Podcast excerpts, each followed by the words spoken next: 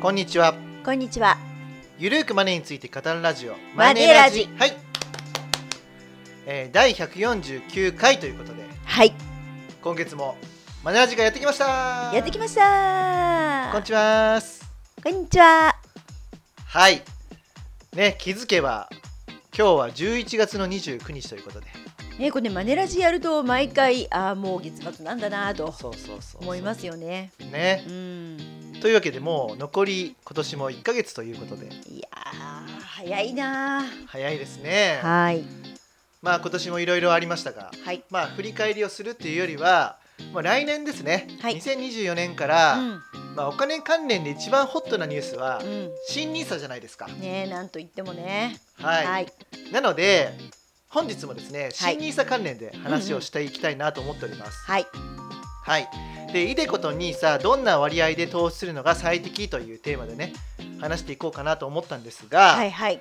まあ、まずですねお知らせをさせてくださいはい。はい僕たちですね、うんえー初めてのニーサのイデコという本あるじゃないですかはいあのベストセラーの。はい、今ね25万3000部売れているんですけども、はい。これがですねうん。 12月にはい初めての「新ニサのイデコ」と書籍名を少し変えてですねはい。や発売することになりましたったー。はい12月の8日配本なので、はい。えー12月9日10日ぐらいから本屋に並んでうん。で今ね Amazon 見ると12月12になってるんですけどもはいもしかしたら近づいたらねもうちょっと早くね12月9日とか10日になるんじゃないかなと思うんですが、はい。まあ、そのあたりでうん。出します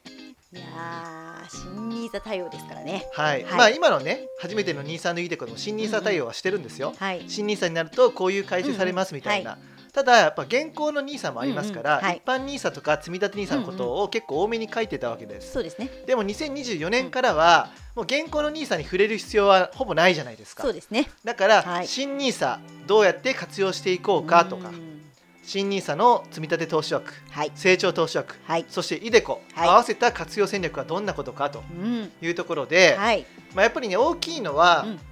成長投資枠で株とかも買えるじゃないですか。そうですだからね。かなり戦略が変わってくるし、はいじゃあ銘柄どういうふうに選べばいいんですかっていう話もやっぱり入れないといけないなと思ったんですよそうですね。だからうん NISA の部分ははいほぼ全面改定はい。させていただいております、はい。そしてイデコと NISA の活用戦略のところもほぼ全面改定いやー、こう、じゃあ、交互期待って。いいやーう感じですかね。だから初めての23のイデコから芯だけがついた、いうんうね、んちょっとかねだけ変わった本かよと思うかもしれませんが、はい内容は大きく変わっておりますので、はい、じゃあ、ぜひ、もう、お買い求めいただいている方も、また新しく買っていただきたいと。そうですねだから今ある本はそうですね現行の NISA を確認するためには必要だと思うんですよ、はい。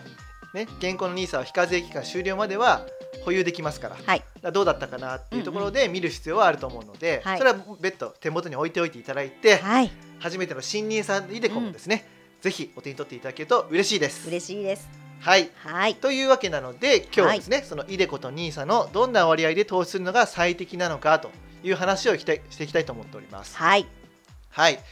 でまあ、もう改めてね、イデコとニーサの制度をおさらいする必要はないのかなとは思うんですが、はい。ただ一つね、言っときたいのは、イデコは60歳以降まで引き出しができないっていう部分うんうん。があはっい。て、ニーサは引き出しはできる、うんここの部分の違いがあるので、やっぱ使い勝手は違いますよね。そうですうんね。やっぱ資金ロックされちゃうのとね、いつそうそうそうでも引き出せるのとね、そうそうそう違いますもんね。であともう一つね年収が上がってくると、はい。所得税住民税の負担が増えてくるじゃないですかそうですね。そうですよね、うんうんまあ所得税率が上がっていくわけですよ累進課税だから、うん。はい。だから年収が上がればですね、はいイデコを活用するメリットがかなり上がってくるので、はいはい。そうなってくるとイデコも併用した方がいいよねってなるわけです、そうですね。そう、はい。でも新ニーサっていうのは1800万まで一人ね投資できるわけだから、そうですね。 1800万使い切るのってなかなか時間もかかるわけですよ、はい。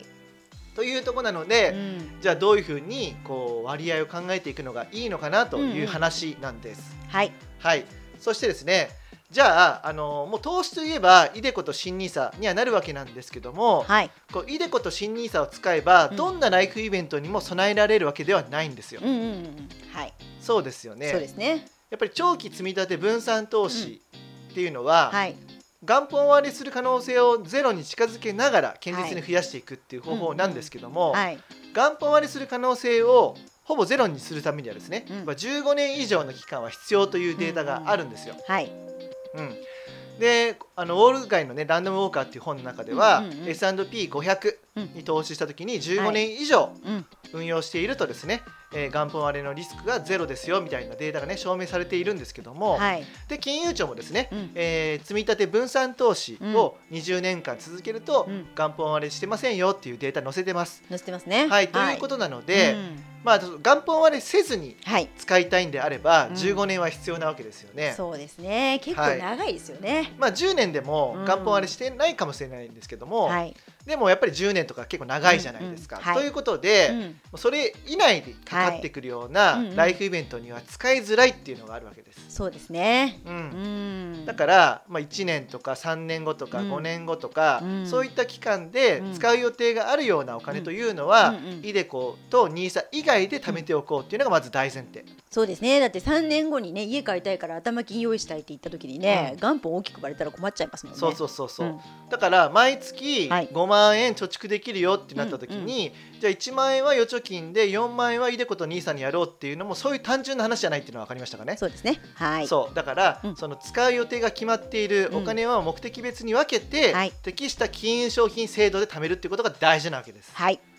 いいでしょうかそうですね。日々出入りするお金とか、はい。 5年10年以内に使い道が決まっているお金というのは、うん預貯金とか定期預金とか、はい。えー変動10年国債とか、はい。そういったものの方が向いております。はい。よろしいですか、はい。ということで10年超の将来のためのお金ということで、うんうんそれはじゃあイデコと NISA を活用していこうというところです。まあここまずね前提ですというこそとでうこすね。この前提を正しくしておかないとはいいきなりイデコと NISA にどんな割合で投資するのが最適ですかっていうのは答えられませんはい。だから回りくどかったかもしれませんけどもここの前提は、ね、分けておいておいて、はい。で10年超の将来のためのお金、うん。でこれでいいでこと NISA どうしようかといった時に、まあ、あの20代30代40歳代であれば、はい。い、でこを優先するよりも引き出し制限のない NISA を利用しておく方がうん。さまざまな資金用途に活用できるのかなと思います。そうですね。はいはい。で50歳代であれば、うんまあ、将来のお金といえば老後資金が筆頭ですよね、そうですね。はい、あとは年収が生涯で一番高い時期であることが予想されるため、はい。所得控除の効果を得られるイデコを優先するメリットが大きくなってきます。はい。はい。もちろんですね、毎月貯蓄できる金額が多いならば、はい併用した方がいいですよね。それはもちろんね。はい。はい。その上で、ちょっと年収別で考えてみたいなと思ったんですけども、はい。で前提条件がうん東京都在住で、はい独身で、うん所得控除が基礎控除と社会保険料控除のみ。うんで社会保険料はちょっと年収の15%と仮定します。はい。はい、で企業年金のない会社員とする、うんそうすると、ま、イデコの毎月の掛け金上限額が2万3000円になります。はい、はい、で生活費の6ヶ月から1年分の預貯金は別途ありますと、はい。まあ、そういう人が、うんね、あのイデコを、ね、どのタイミングでいくらやればいいのかなっていうふうな目安なんですけども、うんうんはいまずですねこの条件でやると、うん年収400万から441万5384円までは、はい所得税率は5%です。はい。はい。なはるいほど。で年収441万5385円からうん649万2307円まではうん所得税率10%、うん。なるほど。はいうんうん。で年収649万2308円から年収800万円は所得税率20%、うんまあ、今ねに年収800万までやってみましたはいはいで住民税率は所得税率に関係なく一律10%ですはいそうですねははいい、で所得税率が高くなるほどイデコの節税効果も高くなるわけなので、うん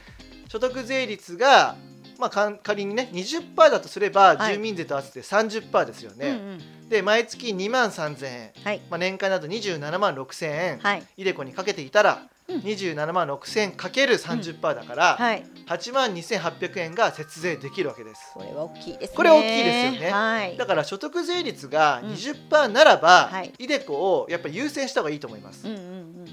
まあ、あの引き出すには60歳以降っていう縛りはありますようん、はいだけどもこの所得控除の効果っていうのは投資でうまくいこうがいかなかろうが必ず取り戻せるわけじゃないですかそうですね運用みたいにねはいあの不安定じゃないですもんねそうそうそうそう、はいだから、うんえっともう20%とかであれば、はい毎月ね例えば5万円以上うん貯蓄できるんだったら、イデコ掛け金上限額いっぱいやってはい残りを NISA という形になるのかなとは思うわけですよね。はいはい、で、えっとたあとはね毎月3万円はいとかしか貯蓄できないよと貯蓄っていうか、イデコと NISA に回せないよっていう場合なんですけどもはい所得税率が20%以上ならばやっぱりそれもイデコを上限いっぱいやった方がいいです、うんうん、そっちの方がいいんじゃないかなとは思うんですよね、うん、でその上で NISA 残りやっていくとうんうんいうところですね。なるほどでね所得税率が10%以下になった時がうん悩ましいかなと思っていうんて、そうですねはいまあ、その時は、まあ、やっぱ節税効果高いからイデコやるっていうことでもいいうし、んあとさっき言ったその教育資金とか、はい目の前のお金を貯めるっていうのを優先であれうばんはい NISA の方がいいと思います。うんうんだから所得税率が、えー高ければ、うんえーイデコの方に結構回していくはい10%だったらまあイデコ1万でもいいと思うんですよね。うんうん、12万の20%結構でかいですよ。でかいですよねでかいですよねうんうんはい、だから、あのー月1万円はイデコで2万円をニーサでもいいしはい月1万5千円がイデコでニーサが残りっていう形でもいいのかなと思いまうんうす、んうんもちろんニーサだけ活用するっていうのも手ですねそうですねはいまあ、だからここの毎月積み立てられるそのニーサとイデコに積み立てられる金額とはいそのイデコで得られる所得税率うんうんの部分ではい決めていくのが、まあ、良さそうだなとは思いますうんうんうんうん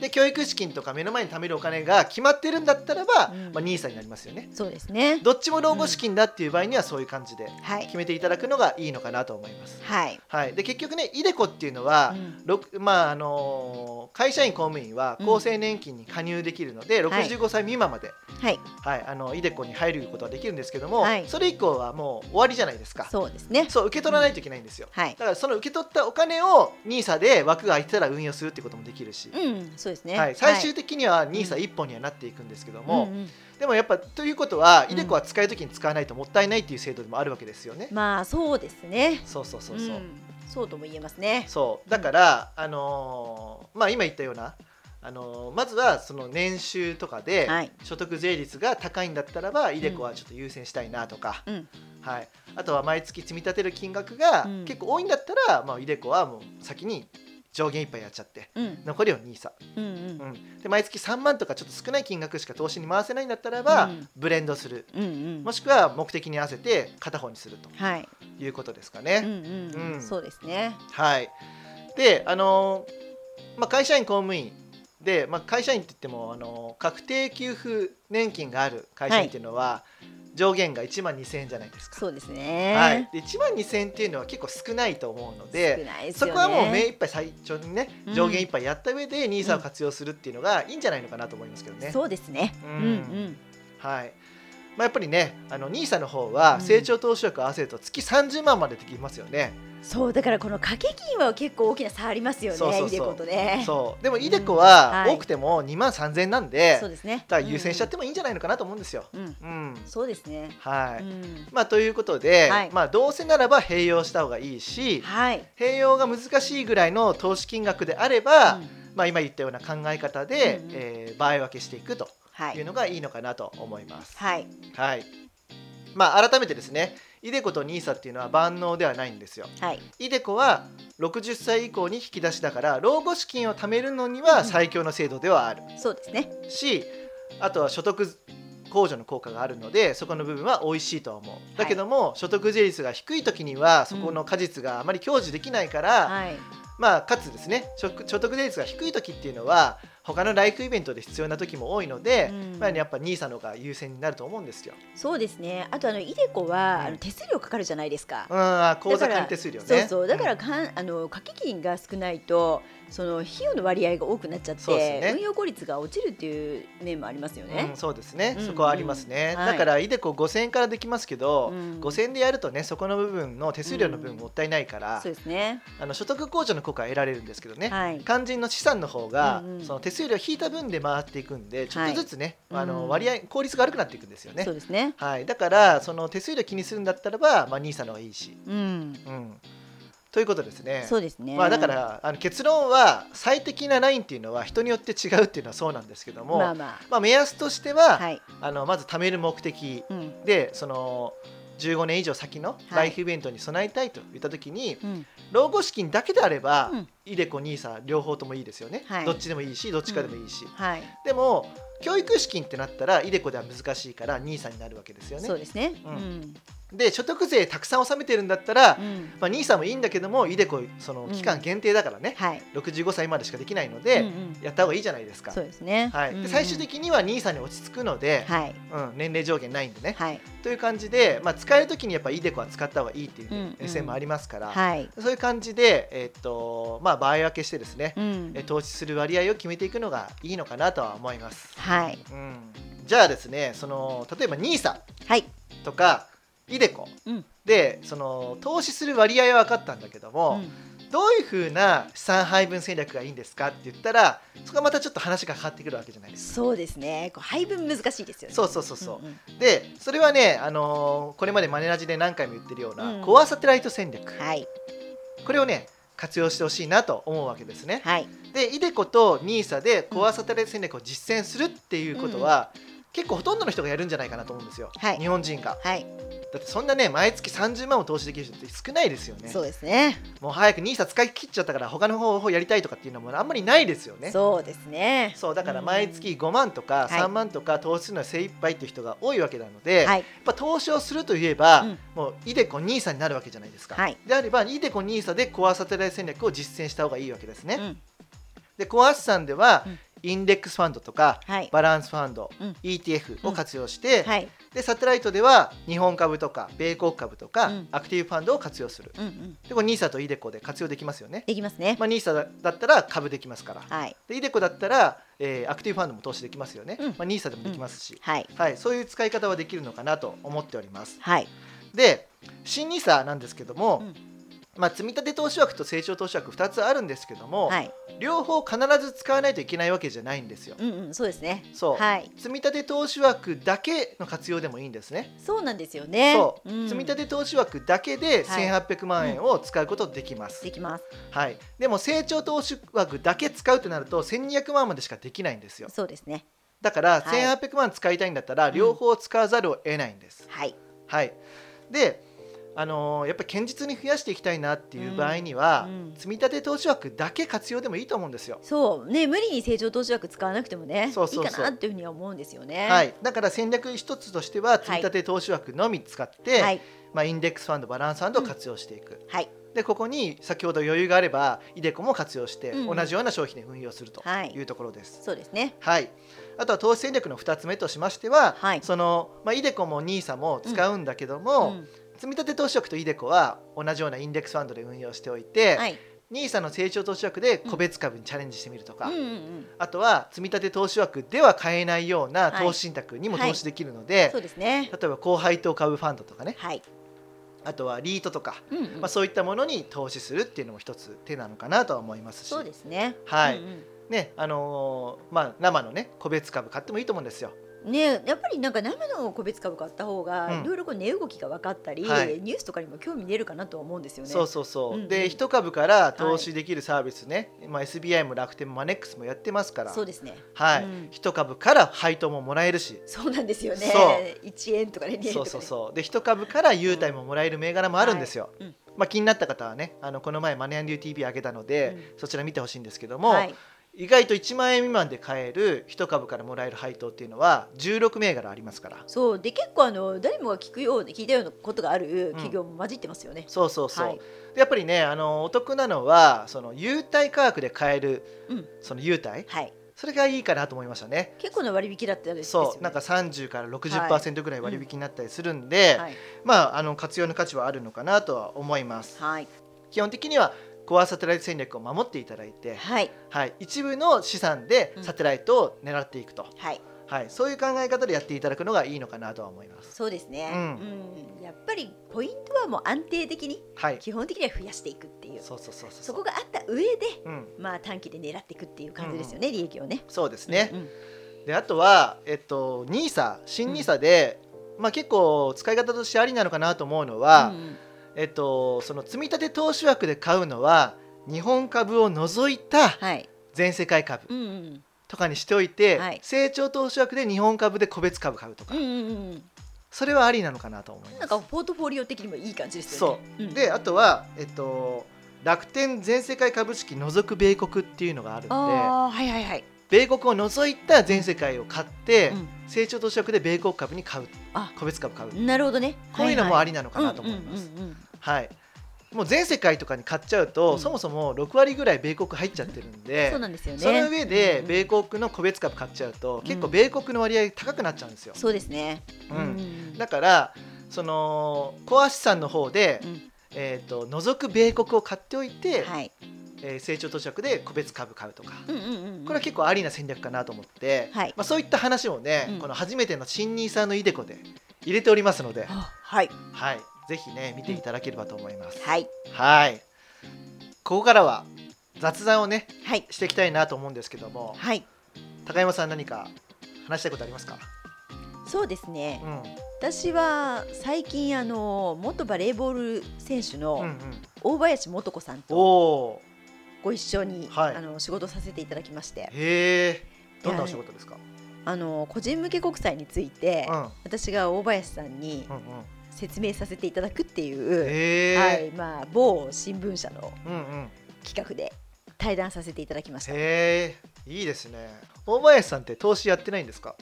全くやってないんであすよ。全くやってないんだ、なんかね。うんうん普、通預金と定期預金もはいちょっとよく分かってないかもしれないぐらいのレへえベルの方でした。あそうなんだでも投資やらなくてもうん不安にならないぐらい稼いでるってことでもありますよねおそらくは、あでもねそれね、なんか誤解なんですよっておっしゃってましてあそうなんだバレーボールの選手の方は、うんあの企業に属しているので、うんうん月給制なんですって。へえだから普通になんか OL さんと同じよううんうなん給与体系だから、うんあでも今は芸能人だから、まあ、今はそうですけど、でもねそんななんかあの私前大久保さんとやらせてもらったんですね、元サッ大カ久保ー嘉選人手さんはいはい、なんかああいう感じの人と一緒にしないでくださいみたいなことを言われましたけ どねそうなんだ、はいまあ確かにねあのーコロナの時期でうん結構出演がなくなってみたいな感じうで、ん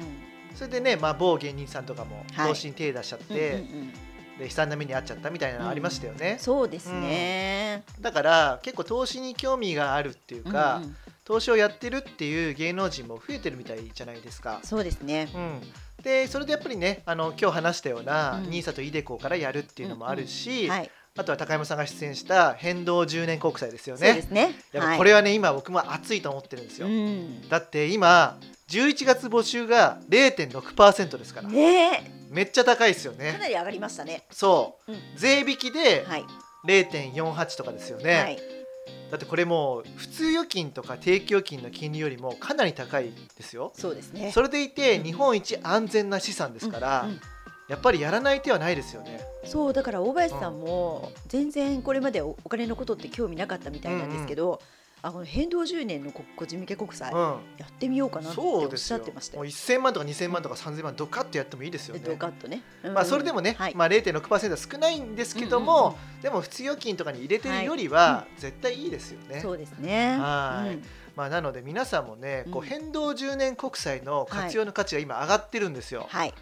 やっぱ今後も日本は金利上昇フェーズになっていくというのが予想されてます。そうですね。まあ、そんな中で、まあ、変動10年国債はかなりの、まあ、主戦場になっていくと思うんですよねそうですね生。きていくためのうんうん、だからぜひねあの今のうちから活用していくっていうのもありなのかなと思いますねそうですね、うんだって金利が上がってくればね、なんか変動10のね金利も上がるわけですかうら、ん、やっぱりこれは活用しない手はないななんて思いますし。そうですよ。ね、はい、まあ、というかお金持ちの人たちはみんなバコって入れてますもんねそうですね。そう、うんあの普通預金とかは1000万円とその利息までしかはい、あの保証がないじゃないですか、ペイそオのフねそう、はい銀銀行が潰れた時にね、うんうんそうですね。でも日本は潰れるの最後じゃないですかはい銀行よりも後ですよね、だから日本一安全なんですよはい、うんそうですね。はいで中途換金もできますからはい、 1年経てばうんうん、でペナルティは直近2回分の利息は返さないといけないっていうのがあるんですけどそうも、ですね。まあ、絶対に元本割れしないのでうんいいですよね、これやりやすいんじゃないかなと思います。そうですね、、はいいですねいやでも私の世代は本当にあの女子バレーボール選手といえば大林素子さんだったんですね。うんうんうんうん今はまあいろんな違うね若手の選手とかいっぱい出てきてますけど、はいだからなんかね本当感動しちゃって、うんうん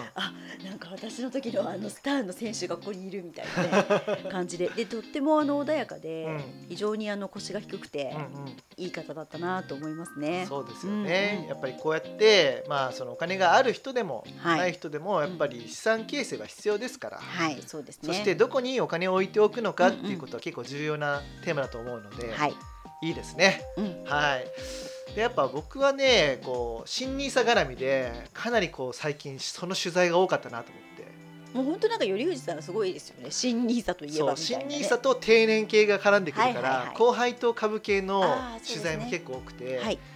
まあ、プレジデントうんっていう雑誌があるじゃないですか、はいあそこでこの前もその後輩と株の選び方とか、はい、はい、ニーサで活用する方法はみたいなのを、あの答えたんですけども、はいまああの僕もねあの新ニーサ活用して後輩当株で投資していくっていうのもすごいありだと思ってるんですよ、はい、だから僕も新ニーサの積み立てうにん後輩当株を入れました、あ、入れたんですか。そう、ん、うん、でこれはね楽天証券で僕やってるんで楽天証券は、うんこう金額で設定できるんですよそうそうそう。これ素晴らしい。ねえ、うん便利ですよね。はいなので、はいやっております、はい。で後輩当株っていうのは、うんその全部の利益からね利益出てそれを全部配当に回すわけじゃないんですよはい。利益の一部を配当に回して、はい残りの利益は成長に投資してるんですようん企業が成長するために、はい。だから後輩当株投資しても株価は上がっていく可能性高いんですよ、うん、うん、うん。企業が成長していくからはい。だから成長しながら株価の値上がり益も狙えるし、うん配当ももらえるっていう要素があったりするので、ええそう割と高配当株投資をするのもありなのかなとは思っております。そうですね、高配当株はなんかやっぱり配当金もらえると嬉しいじゃないですか、そうそうそう。だからそれでね値上がりもすれば本当ラッキーだしそうそう私もあの頼藤さんにそれ言われて、そう。何銘柄か買うようにしましたねうん、そうそうそう。はいで、あのー新ニーサの1800万っていうのは、投資金額ベースなんですよ。はい、だから1800万が仮に1億円になったとして、うんその1億円からなんかリリターンが得られるとするじゃないですか。うんそれ全部非課税で受け取れるわけですよ。えー、それ本当嬉しいまあ1800万が1億っていうのはちょっとねとんでもない話かもしれないんですけども。えまあじゃあ40年かけて1800万が3000万っていうのはかなりありえそうだと思うんでえすよね。うんうんかなり、ありえそうですよね、はい、その3000万に対して配当利回りが4%ついたらうんい120万毎年もらえるみたいな、やもう全然そういうこともありえるわけですよいいねで。すよねそうだから意外と高配当株っていうのは、こう新ニーサの主役にもなりそうだなと思って、はい、っていうことを考えるとね高配当株もっと上がるんじゃないかと思ったりとかねうん、そうただ大これ激分増かんないですよ分かんないんですけども、うんはいはいでもそういうふうに考える人は多そうだなとは思うわけです。そうですよね、うんそれでみんながそうやって後輩当株買ってくれれば、そう値下がりしづらくて、ねかつ配当も出るみたいな、はいそうですよね、うんうんで配当株として有名なのはやっぱ米国ですけども、うん日本も負けてらんないじゃないですか、はいそうやってみんながそういうふうにやってくると日本株も配当を結構出して、うんみんなに買ってもらえるみたいな、うんうんうんそういうこともある可能性はあるなと思ったので、はい全然日本株の高配当株も全然対象にしていいと思いますよ。うんうんうんうんそうで日本株の話をするとなんか日本の将来って人口減少でうんしょぼいのにいいのかよみたいな話があるんですけども、はいはいそれはね視野が狭すぎるよと思うんですようんだって日本株の企業っていうのは世界で商売してるわけじゃないですかそうですねそう世界っていう市場があるんだから日本だけを見てるわけじゃないんですよ、はい、そうだから日本以外でどれぐらい売り上げを上げてるのかな、うん、世界で活躍できる日本企業っていうのはたくさんあるので、はいそういう銘柄に投資すればいいんですよ、そうですね、うんやっぱり有能な経営者の方ってその辺もう当然分かって、そうまあ、世界への、ね、戦略っていうのを考えてますもんね。そうそうそうだから日本株っていうので、あのなんか日本の将来が微妙だから投資に値しないとかじゃなくて、うん世界を見れば、はい、投資対象にはなるわけだから、うんうんね、世界で活躍するような企業を狙うと、うんそうして高配当もあるはい、結構いいんじゃないかなとは思うわけですようね。んうんうんうん、はいまあ、そういった話をですねこうプレジデントとかいろんなところで最近してるんですけどもで、まあ、自分もねこう楽天証券で設定しましたよということです。はい、はい、で楽天証券とか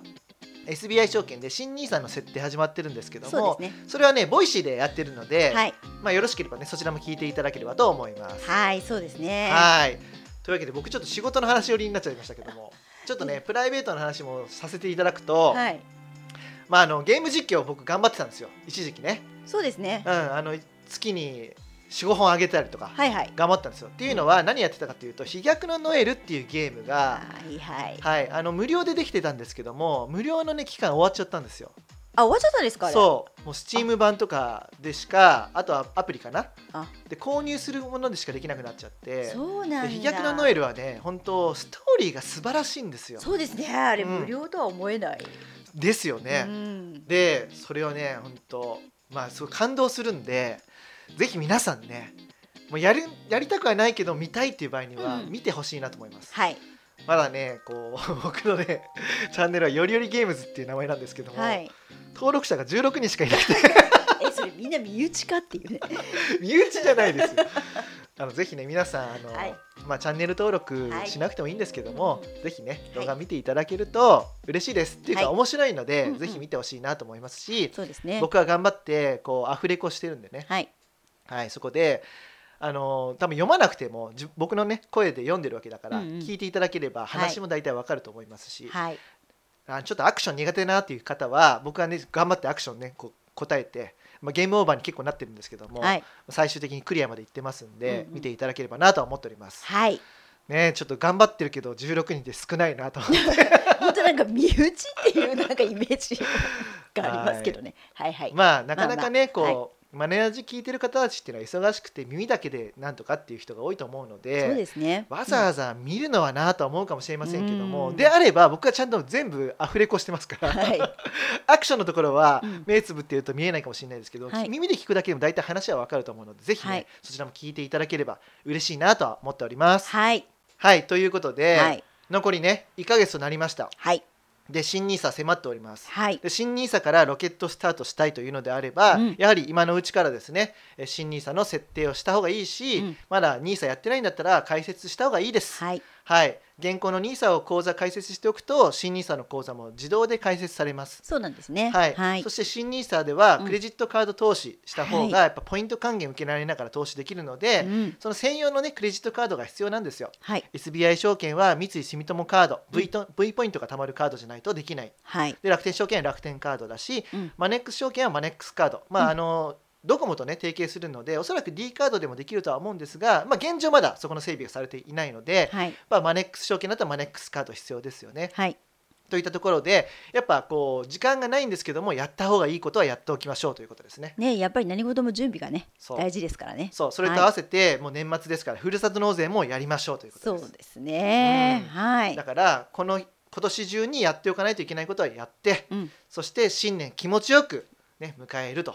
いうところがいいのかなと思っております。そうですね、うん私もね忘れっぽいんであの年末までにやることってリスト作って、うんうんもう書き出しといて、うんこう一個一個潰していこうかななんていうふうに思ってそうますそうね。そうそうですよね。でもう来月のマネラジもおそらく終わり頃ですから、そうですね。その頃はいに、うんこう今年中にやっておこうっていうのは もう遅すぎますんで、ははいい、なので今ねあのお伝えさせていただきました。はい、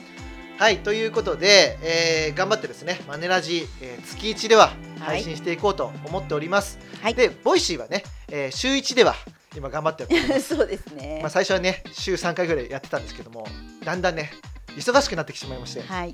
今週1になってるんですけどそっちでもねやっておりますので、はいボイシーも聞いていただいて、はいマネラジも聞いていただいて、はいそしてマネアンデュー TV も見ていただいて、はい、そして書籍もお手に取っていただければとはい、いう感じでもりもりですけれども、はい、まあ、自分が都合のいい、まあ、チャンネルを活用していただいてですねはい、僕たちと継続的にですねお金の勉強をしていければと思っております。はい、はいというわけで今日はこの辺で終わりにしたいと思います。はい、株式会社マネーユーの提供でより富士大輝と高山和恵がお送りしました。またね !See you!